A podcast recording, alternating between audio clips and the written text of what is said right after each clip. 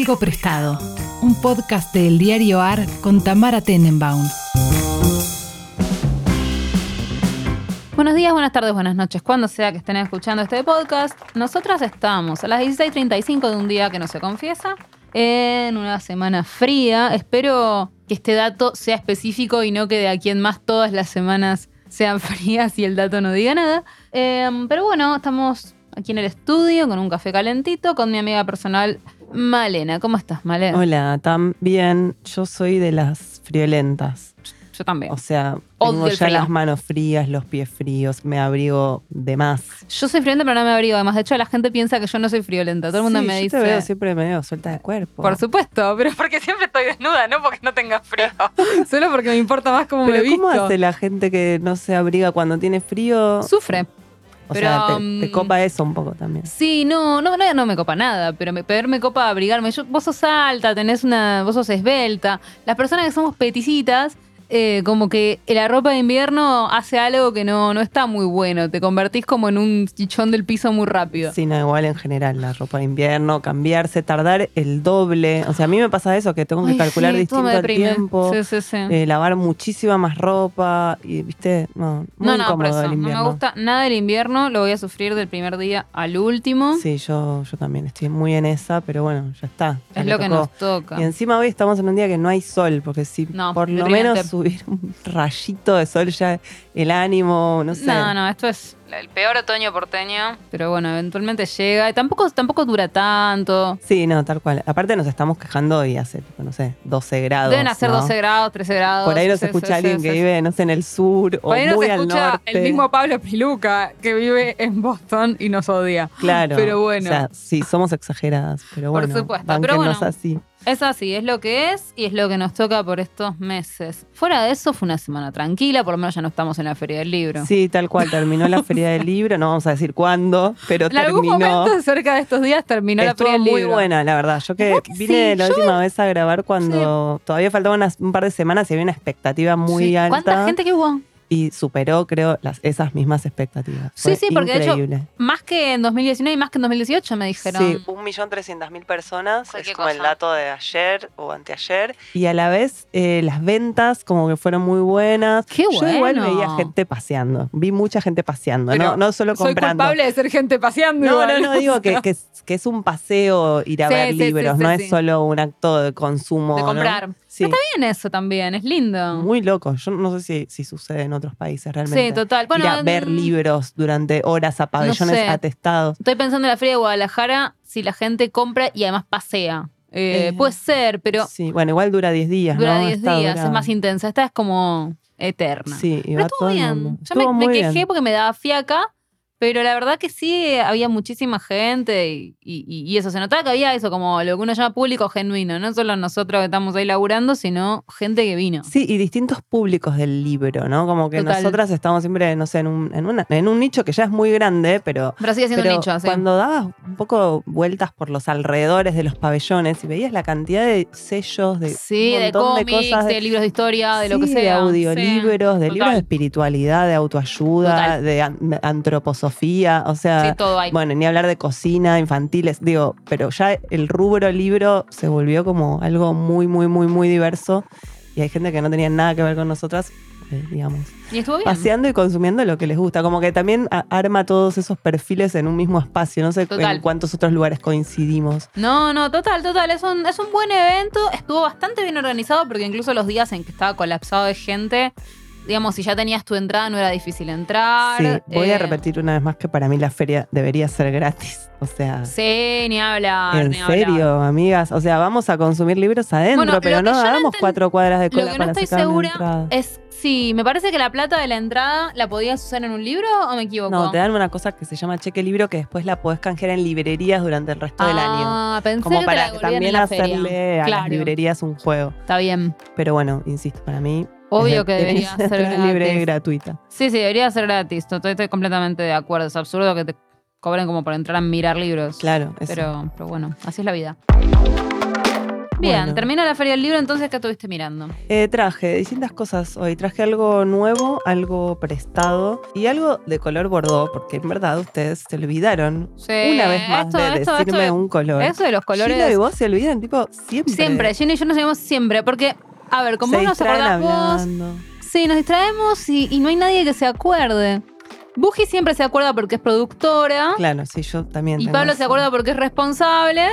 Y Gino y yo no nos acordamos. Bueno, no es algo igual que cosas. dirimimos en el grupo de WhatsApp que tenemos. Claro. Así que lo charlamos ahí y definimos que me toca este color. Que se Pero imagino que te a- gusta, que es un color que te gusta. Me ¿no? encanta, sí, sí, lo reuso para, para vestirme. Te he visto, todo. sí, sí, por eso. Bueno, voy a empezar con algo nuevo y la verdad que hace rato que no traía algo de música, así que vamos a hablar de Molly Nilsson.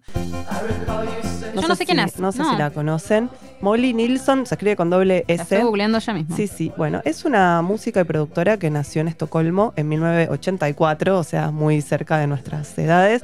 Eh, si bien nació en. Suecia, vive en Berlín hace muchos años y viene haciendo hace rato, desde 2008, eh, una serie de discos de lo que podemos llamar synth pop o Ujú. tecnopop, digamos. El synth pop, para los que no saben o no están acostumbradas a escuchar este tipo de música, es un género que mezcló siempre el pop eh, con la música electrónica y que está muy influenciado por, por un lado, la New Wave, pero también por otros elementos de la música disco, del post-punk, del kraut, del glam. Es como un gran dique de contención de un montón de otros estilos que están más asociados a la electrónica. Eh, y que tuvo bastante éxito en los 70 el synth pop, en verdad, con, no sé, con Cabaret Voltaire, Depeche Mode, Gary Newman. En general, Perfecto. no usan guitarras, básicamente son todas Claro, la cajas idea de es que ritmo. las sin- los sintetizadores reemplazan a las guitarras como Sí. la, la lo- lo- o sea, el instrumento que hace la armonía principal son sintetizadores. Exacto. Bien. Bueno, esta Molly Nilsson, eh, digamos que aparece eh, en los 2000, en 2008, es su primer disco, con un nuevo interés por el synth pop que pusieron de nuevo en escena bandas como ponele Beach House, MGMT, Chromatic. MGMT me acuerdo, momento venían bastante a la Argentina. Sí, vinieron a un montón de Sí, festivales. una vez los vi, claro. Sí, a mí el primer disco me gusta, después medio les perdí el rastro. A esta Molly no, eh, porque un poco lo que me parece, primero, bueno, traje como nuevo, digamos, la excusa es que su último disco se llama Extreme y salió en enero de 2022. O sea, Es tiene. nuevo. Sí, es nuevo. Y pensaba algo interesante, que es que ella lo saca en enero, en el hemisferio norte, que hace frío. Mm. Eh, pero es un, es un disco más del frío. Ella para mí es una música que viene más del frío. Entonces, Claro. eh, escucharlo acá seis meses después, un Tiene poco, sentido. Tiene, tiene más que ver, digamos, con lo que estamos viviendo en la ciudad que, que necesariamente escucharlo en el verano. Claro, sí, que no tenía nada que ver. Sí, algo que me gusta mucho de, de ella y que creo que es eh, lo distintivo cuando una busca algo sobre ella o lee sobre ella es que es una artista de la cultura do it yourself. O sea, que era lo más de los 90, Total. pero que ella lo lleva como, como estandarte en todo su arte porque hace, por ejemplo, compone las canciones, las produce, las, o sea, las, las toca, las ejecuta con estas cajas de ritmo, hace sus videoclips, hace las portadas de sus discos, organiza sus giras ella misma y tiene un pequeño sello donde los edita, a veces en vinilo, digo, están en Spotify sus álbumes, pero tiene un sello que se llama Dark Skies Association. Eh, me gusta un poco esto porque es como, digo, podría tener una banda de chabones atrás tocando estas máquinas de ritmos, Claro. pero como que no los necesita tampoco, los hace ella. Y hay que decir que la música de Molly no es alegre, no es luminosa, digamos, es más bien nocturna, crepuscular. A mí me sirve mucho en el auto. O ¿Es me de sirve- bailar? Sí. Claro, algunos temas sí y otros son más tipo que te pones los auriculares, empezás a caminar y estás en un videoclip. Claro, más ese plan. Sí, me encanta. Y sus letras son bastante sofisticadas, por momentos medio intelectuales, pero eso, algunas muy bailables, ¿no? Como que puede también eh, tener como un gran minimalismo en las melodías. Y, y se nota que su voz viene del frío. Eso me, me gusta mucho de ella, ¿no? Como Es que hay algo eso. medio metálico ahí que, que está muy bueno. Eh, traje algunas curiosidades de Molly Nilsson, porque tiene varios discos y de hecho están todos en Spotify. Una de las curiosidades de ella que me encanta es que todas las tapas de sus discos son blancas y negras. Todas. Tienen Ah, una bueno. imagen sencilla y bastante contundente de, no sé, un yin y yang medio deformado, una especie de luna o sol en el horizonte. Todo así blanco y negro, por eso un minimalismo extremo. Y mm, bueno, sus dos discos favoritos para mí, o sea, ustedes escuchen el que quieran, eh, es el primero que se llama These Things Take Time y el de 2015 que se llama Zenith, que es uno de los que digamos, la hace un poquito más popular. No es popular, o sea, no es conocida. Yo no Tampoco la la conozco conocías, y por yo eso. no soy tan burro. No, no, pero bueno, fue ganando, digamos, más adeptas en este último tiempo. Lo que les quería contar también es que John Mouse, que bueno, fue el tecladista de Ariel Pink, fue el primer músico que dijo, ah, esta chica es interesante, y agarró, hizo un cover de una canción hermosa de ella que se llama Hey Moon, que está efectivamente en su primer álbum, y es un tema que ella nunca hace en vivo, es de los más lindos que tiene para mí.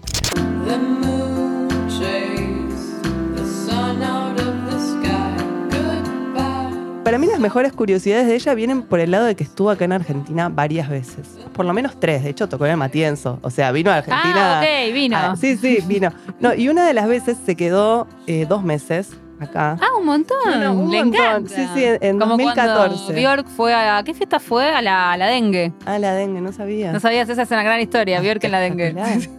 ¿Vos estabas? No. No, pero me la contaron. Todo el mundo dice que estuvo. claro, no claro. sé quién estuvo, pero sí. Bueno, yo pensaba eso también con, con Molly Nilsson. ¿Cuántos grados de separación tengo? Claro. Sobre todo por esto que te voy a contar, que grabó un EP estando acá. Eh, o sea que no está, el EP no está en Spotify, pero si en YouTube ponen Molly Nilsson solo paraíso de Summer Songs, aparece un disco cortito de 20 minutos, que después fue un vinilo también, con un par de temas que se llaman Uno Plaza Italia, Me encanta, no me morí. otro Bar Roma, o sea, antes que el Bar Roma Claro, se hiciera... antes de que lo hipsterizaran, ella fue igual. Claro, claro, antes Coraje. de que lo comprara Julián. Y eh, tiene una canción muy buena que se llama Blue Dollar. No, No, muy no. bueno. Con una. eh, eh, Ese busqué el video, lo pueden encontrar. Lo hace ella a partir de un montón de fotos que toma acá. De, de gente en la calle, de carteles de las elecciones con Cristina, eh, no sé, amigues que la recibieron, paseos por la ciudad, No, es como increíble. son todas fotos y va cantando Dólar Blue.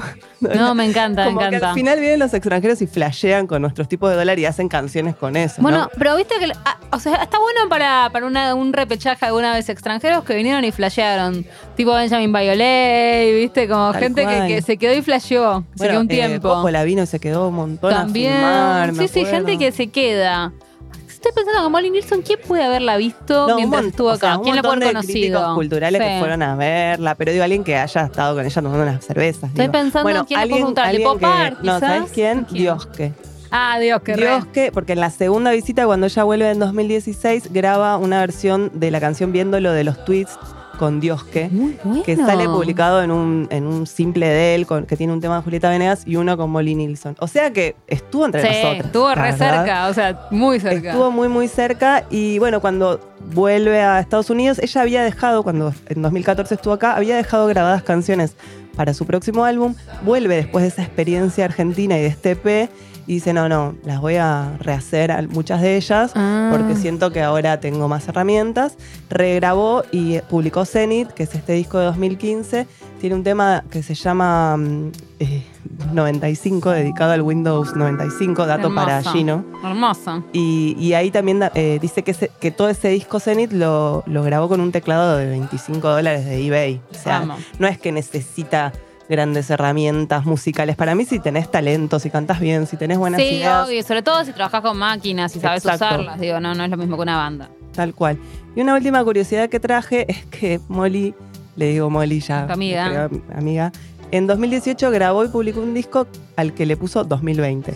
O sea, ¿En 2000? en 2018. Ah, ok, o sea, ya sabía, intuía que O algo sea, iba a pasar. No habla de pandemia el disco, Obvio, ni mucho no, no, menos. pero hay una Pero intuición. viste que ahora ya no le podés poner 2020 algo y ser inocente en relación a eso, ¿no? total. Entonces me gustó como este gesto anticipatorio de ponerle 2020 algo como pretendiendo que ahí iba a pasar algo importante y efectivamente sucedió. Total. Y que ya nunca más le vamos a poder poner 2020 a algo, a nada. nada, porque está demasiado connotado. Así que bueno, les dejo a Molly Nilsson Me para que la descubran. Si, yo creo que te va a gustar, Tam. Sí, Eh, yo también. A mí me, me gusta un montón y la sigo. Y bueno, espero que les guste también.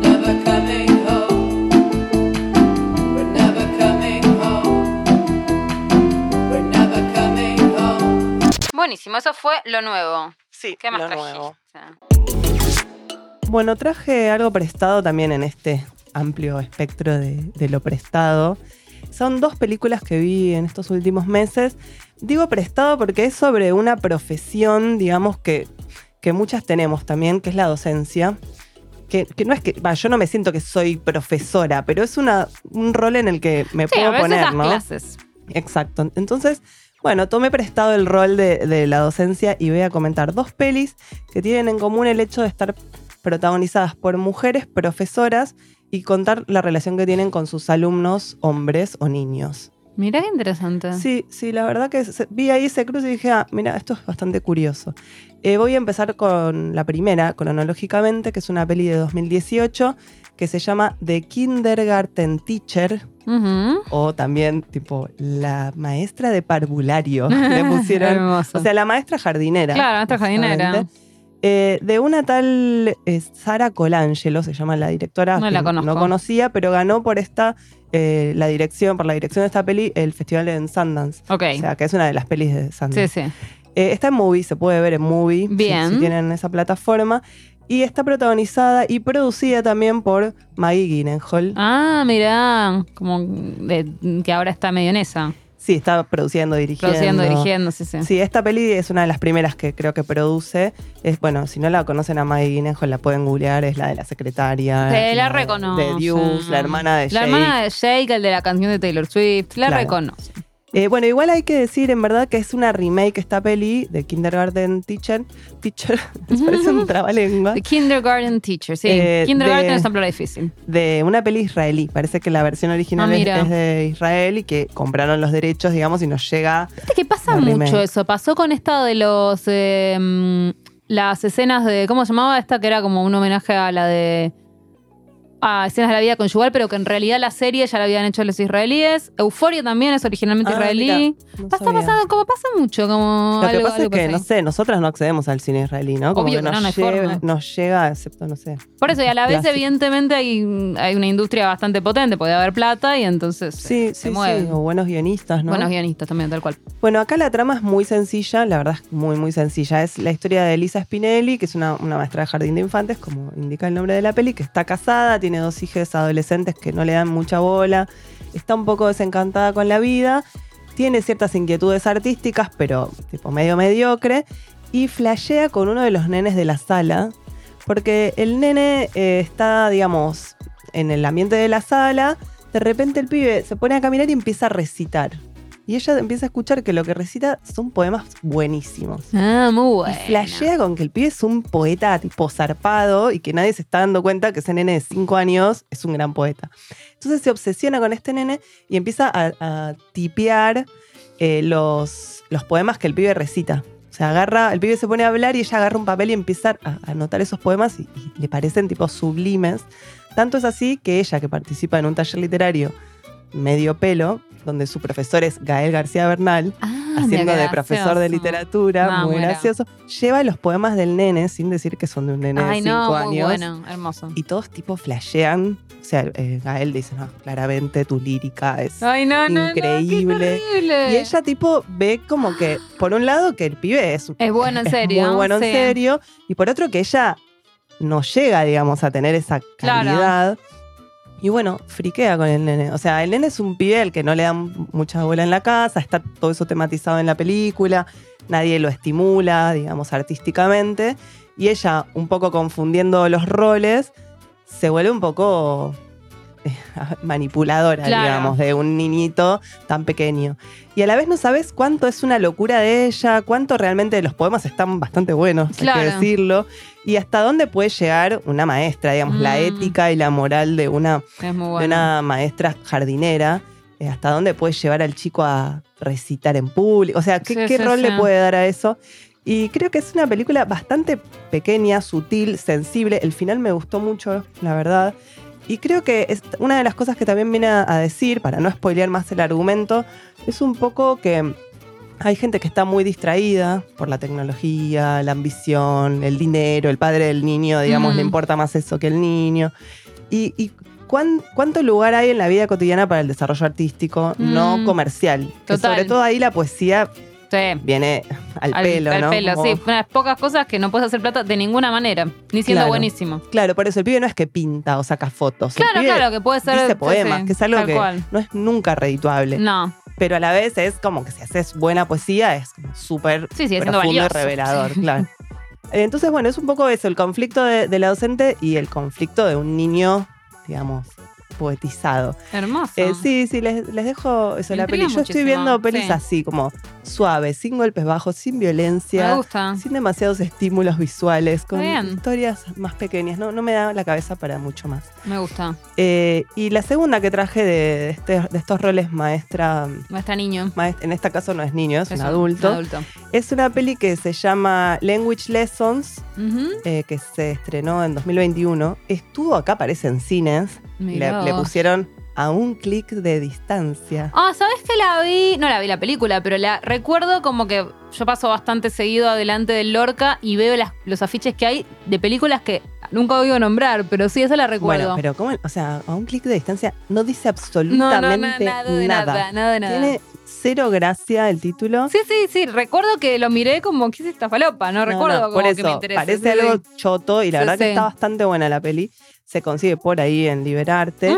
Y es una peli también pequeñísima, filmada en pandemia, dirigida y protagonizada por Natalie Morales, que es una latina, o sea, una Sí, cubana, cubana que vive en, en Miami, y Mark Duplass. Ya sé, no me digas, Que siempre tres cosas de Mark siempre Duplass. hablo de Mark Duplass. Bueno, que me venga a buscar Mark Duplass y me, diga, Sí, me diga, deja de hablar de mí. Sí, o, o- o que te invite a tomar un café, lo primero que se le nada, ocurra. lo que quieras.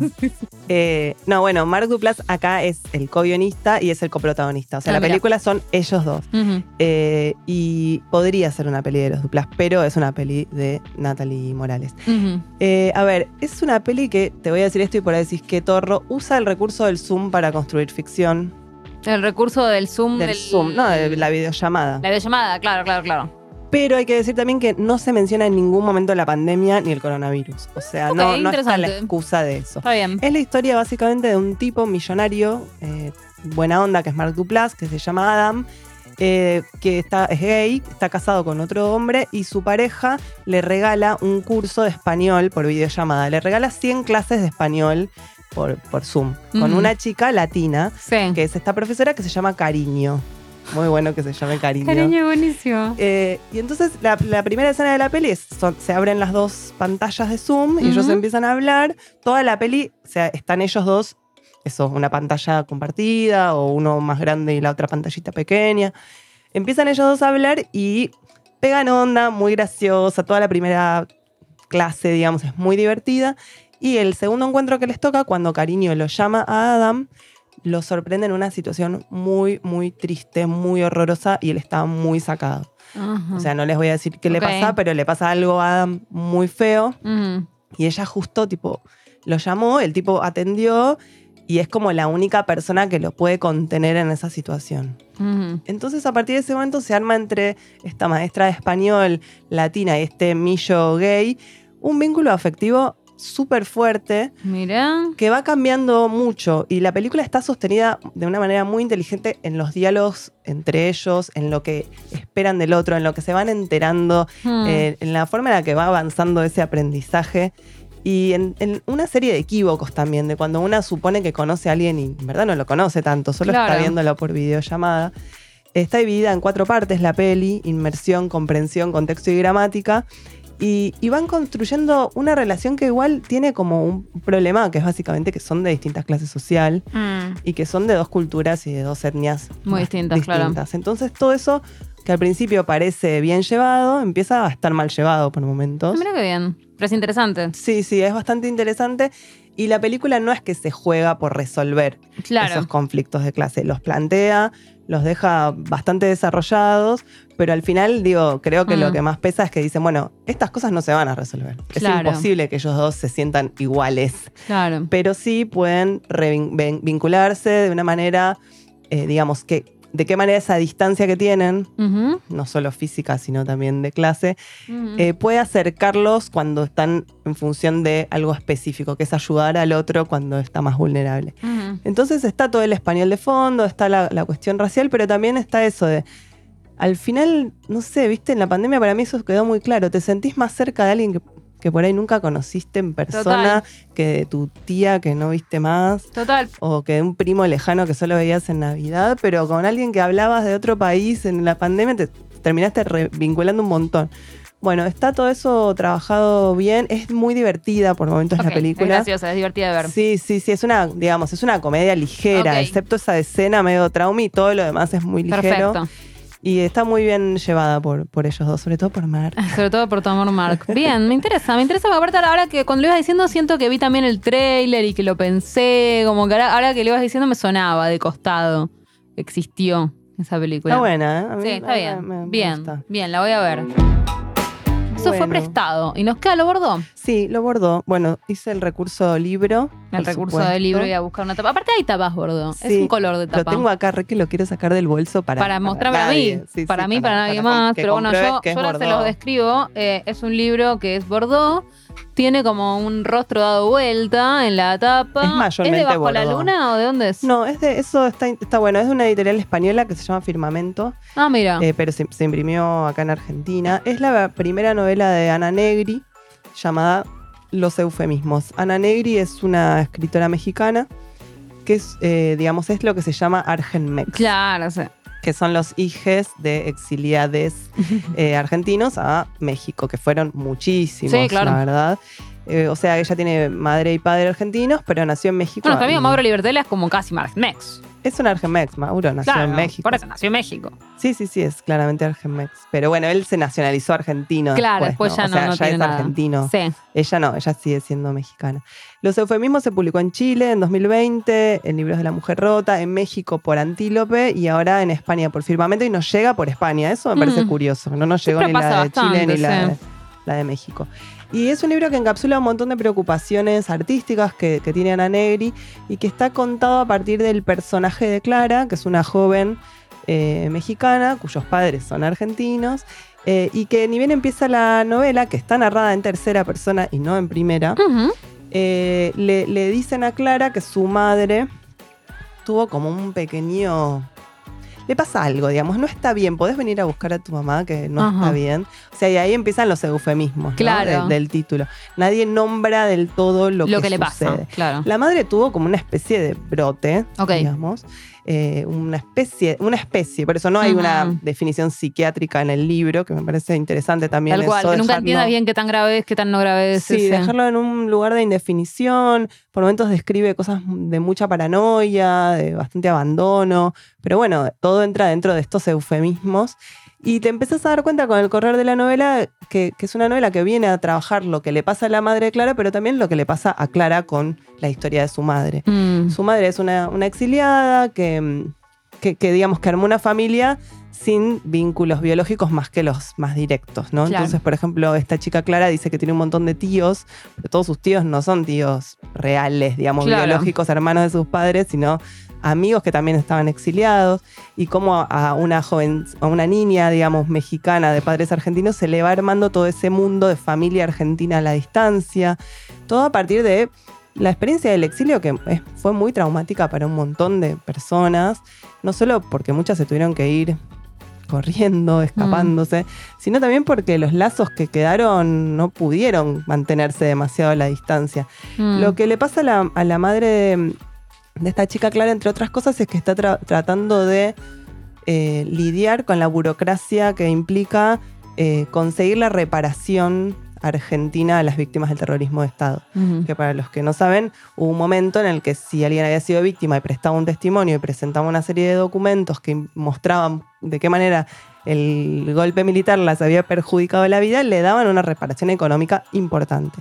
Pero bueno, tenían que poder lidiar con, con ese pasado y hablar de él. Y a la madre de Clara todo eso le sale pésimo. Entonces, bueno, no, le quiero, no les quiero spoilear mucho, pero además de los protagonistas humanos de la novela, como la madre y Clara y unos hombres con los que Clara se relaciona y el padre, hay protagonistas no humanos como la burocracia, los fantasmas del terrorismo de Estado y la lengua. Porque toda la novela trabaja con un registro de que alguien que se cría en México con padres argentinos no sabe bien en qué español habla. Claro. Entonces dicen, bueno, son las 7 menos cuarto, dice mi mamá, pero son las, un cuarto para las 7. Y ese sí, es como el sí. ejemplo más sencillo de un montón de otros Qué lindo. que todo el tiempo va tratando de esta, esta chica clara de, de switchear, ¿no? De decir, bueno, en la escuela si me hacen leer en voz alta tengo que poner acento mexicano, pero... En mi- su casa hablan rioplatense. Claro, y con quién hablar de qué manera, Claro. y mm, como, no sé, también dice en un momento, o sea, de, de qué manera los hijos empiezan a cargar ¿no? Mm. La- la- la- los traumas de sus padres y de qué manera también esos padres o madres querían que sus hijos ya conocieran toda la cultura porteña. aunque- Total. Tipo, no, porque en tal barrio, no, bueno, pero no sé qué es, no sé cómo se llaman mis tías, no sé quiénes son mis primos, Claro. como de qué manera mapear toda esa sensibilidad que, que fue, digamos, muy, no sé, muy, se deshilachó, ¿no? Como se perdieron todos esos vínculos. Eh, bueno, a mí me gustó mucho la novela Los Fundamentos y creo que también se puede leer en serie con algunos otros libros que trajimos acá. Por ejemplo, el de Monique Zweig, del Sí. que hablamos el año que viene. pero- perdón, año pasado. El año pasado. Que se llama Una familia bajo la nieve. Que también es la historia de una chica que tenía padres argentinos. Ella nació en Francia y necesitó volver a Argentina para recuperar algo de lo que sus padres habían dejado, ¿no? Como transgeneracionalmente. Acá también creo que empiezan a aparecer un poco las novelas de, de las hijas y los hijos del exilio. Del exilio, tal cual. Y de todo lo que esos padres trasladaron del peso de la historia que tuvieron a, a las subjetividades de sus hijos, ¿no? No sé, pienso en Carla Maliandi con la habitación alemana. Claro. Carla Maliandi nació en Venezuela y, y- y estuvo viviendo como exiliada en Alemania con sus padres. Y en la habitación alemana es la historia de una chica que quiere ir a Alemania porque de ahí son sus primeros recuerdos. ¿No? Como todo eso en Latinoamérica, no sé, quedó muy fagocitado. Claro, y ahora ya es la siguiente generación la que, la que lo está empezando a escribir, tal cual, la generación que o nació en el exilio o, o convivió con eso y que convivió tal cual con, con la idea de unos padres que tenían un mundo que no conocían. Que no conocían y que se volvió un trauma y un peso y algo re difícil de lo cual hablar y con lo cual lidiar y un pasado muy trunco, ¿no? Y de cómo trasladar esa experiencia a un hijo, una hija joven que se está desarrollando en la vida. Lo primero que hacen es escribir una novela sobre esa experiencia de los padres, ¿no? Como son dos primeras novelas, la de, eh, o tres, la de Carla Maliandi y la de, la de Suárez y la, y, y la de Ana Negri. Así que bueno, medio sin querer hay, hay varias, varias Total. relaciones entre bueno estos eso. libros. Y bueno, les dejo esto Bordeaux. Y espera, ya digo el color Sí, decirlo ya antes de que nos olvidemos. ¿Cuál es el color para Pablo? verde. Verde. Qué sorpresa. Verde. Nunca lo hablamos en el grupo de WhatsApp. Nunca se conversó. Bueno, si no le gusta a Pablo, que me venga a buscar y que me lo diga en la cara. Arre. Re- re- regenerando como unas cues que no. Hay, hay como unas pistas de cosas que no pasan, que ustedes no pasan por la radio. Así que Bueno, bueno. igual, pero habíamos dicho que si se repetía color, eso sí, en el grupo Sí. ya empezamos a repetir color. Y sí, pero, Pero lo importante es que no lo repita la misma persona. Eso, porque somos cuatro personas. Está bien que los cuatro hagan verde, no es grave. Claro, un verde para cada una. Exactamente, exactamente. Ya podés sumarte a los podcasts de El Diario AR para informarte y entretenerte en todas las plataformas, como lo hacemos en nuestra web. Somos un diario nuevo y queremos ser el mejor para vos. Nos podés leer en eldiarioar.com o seguirnos en Twitter en arroba eldiarioar. Yo traje algo que es viejo pero es nuevo, como siempre, ¿no? O sea, viejo en el sentido de que... eh, viejo en el sentido de que son artistas que están muertos, pero nuevo, por supuesto, en el sentido de que es una muestra que está ahora y pueden ir a verla. Em, es una muestra que es de dos artistas que son eh, Juan del Prete y Yente. El nombre real de Yente, eh, ya les digo cuál es. Em, pero nadie le dice así, así que no es como muy, muy común. Pero Gente con Y. Gente con Y, pero el nombre real lo encontré en Wikipedia, nadie me lo había mencionado así en toda la. desde que llegué a esa muestra, se llama Eugenia Krenovich, ese era su nombre real, pero Gente era el apodo, un apodo eh, basado obviamente en un nombre en Yiddish, ¿no? Como si vieron la película Yentl, les puede sonar que los nombres en Yiddish se parecen a eso. Em, y digo que nadie me lo mencionó porque em, yo llegué a la muestra porque me invitaron a escribir algo sobre ellos, a mí junto a, a Vircano, eh, que es eh, otro filósofo de, la misma casa de estudio de la que vengo yo. Y mm, nos invitaron porque es una muestra que se llama Vida Aventurosa y que habla de la, de la vida que compartieron ellos dos, porque eran pareja.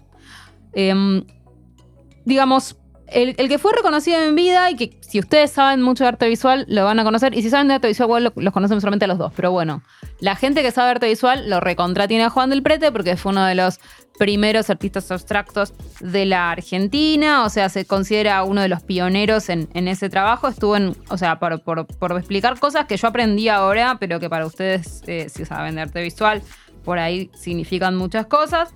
Em, por ejemplo, em, estuve en una exposición en 1933, que era la exposición de Amigos del Arte, que es como conocida por ser la primera muestra de arte no figurativo realizada en el país.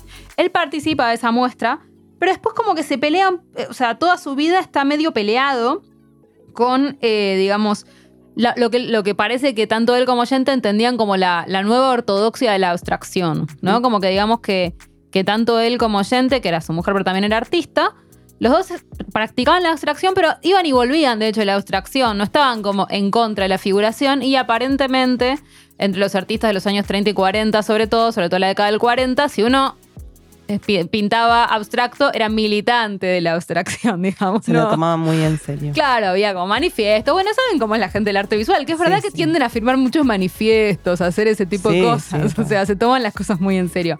Entonces, ellos tenían en cambio una relación muy distinta con, con la cuestión de la abstracción. Iban y venían de, de la abstracción a la figuración a, a lo largo de sus obras. Y además también tenían algo que, que- que aprendí mirando las obras y leyendo los catálogos, que me pareció muy interesante, que es que, digamos que eh, los, los artistas, digamos, abstract, abstraccionistas, abstractos. Digo abstraccionista porque me gusta decir abstraccionista como militante, ¿viste? Claro, sí, sí. Para mí es como, es más militante, pero no. A los artistas abstractos de esa época, como que tenían mucho la idea de borrar la pincelada, de borrar la mano del, de- del hombre, digamos, de borrar la mano del ser humano de- del arte. Y cuando vos vas a ver la muestra, te das cuenta de que, tanto para gente como para Del Prete, eh, la pincelada, la técnica, lo artesanal estaba muy presente, ¿no? O sea, no, no había ninguna intención de, de ese borramiento, de esa cosa como más industrial por la que se interesaban muchas veces eh, los, los pintores abstractos. De hecho, eh, hay, hay toda una discusión que está buena, que está puesta en el catálogo sobre Mondrian. Viste que Mondrian, como que uno ve los, los- los cuadros y los ves en un catálogo y, y tienen bordes duros, y en cambio cuando te pones delante de un Mondrian de verdad, es muy loco que la pincelada es muy visible.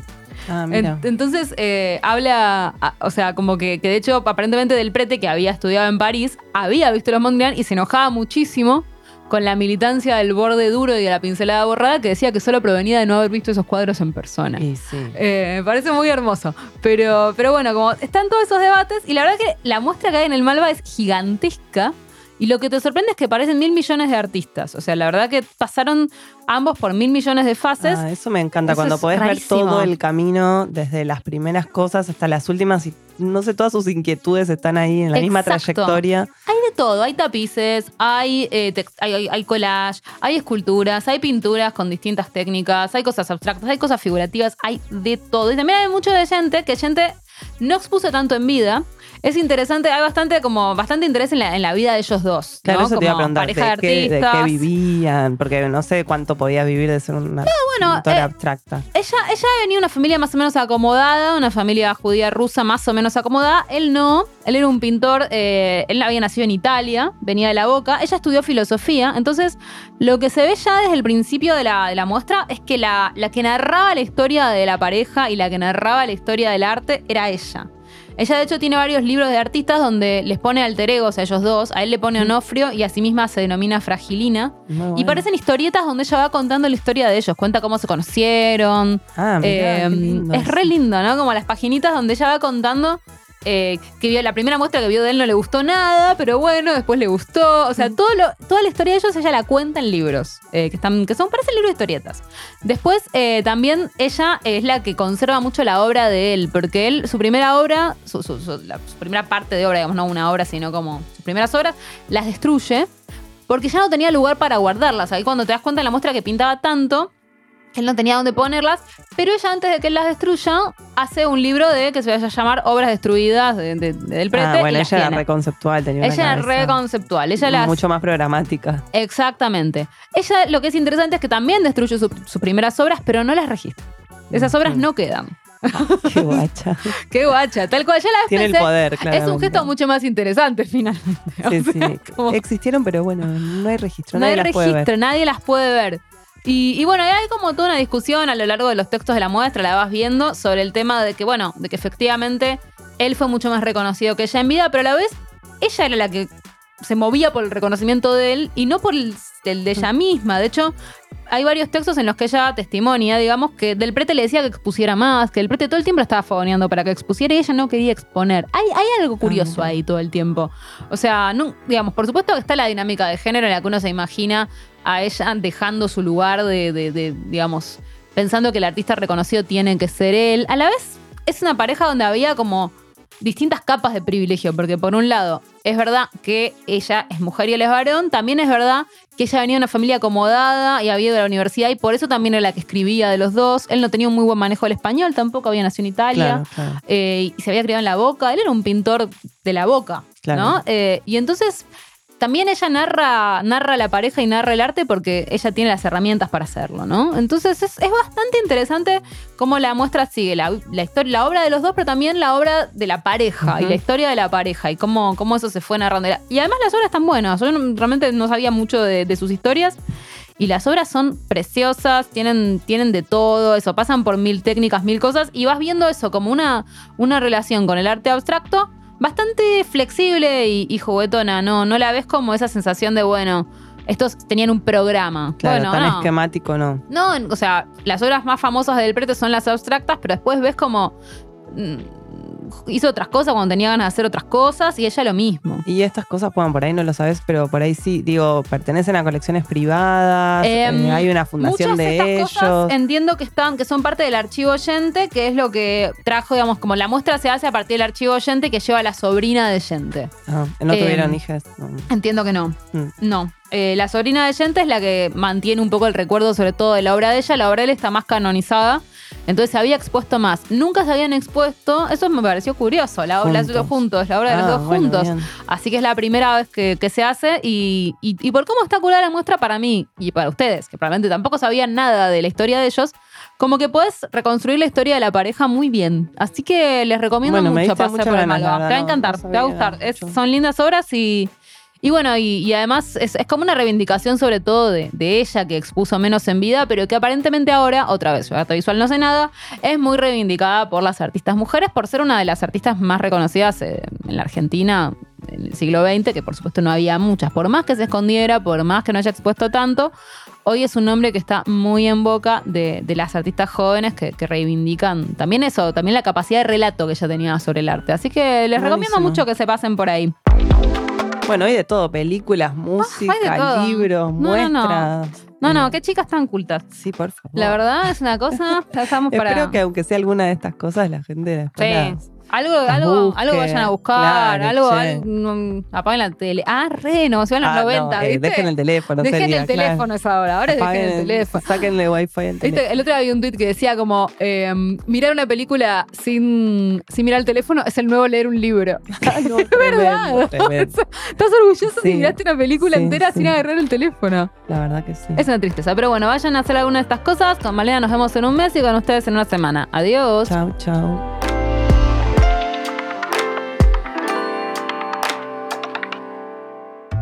Fue un podcast de eldiarioar.com. Encontranos en Twitter y Facebook como El.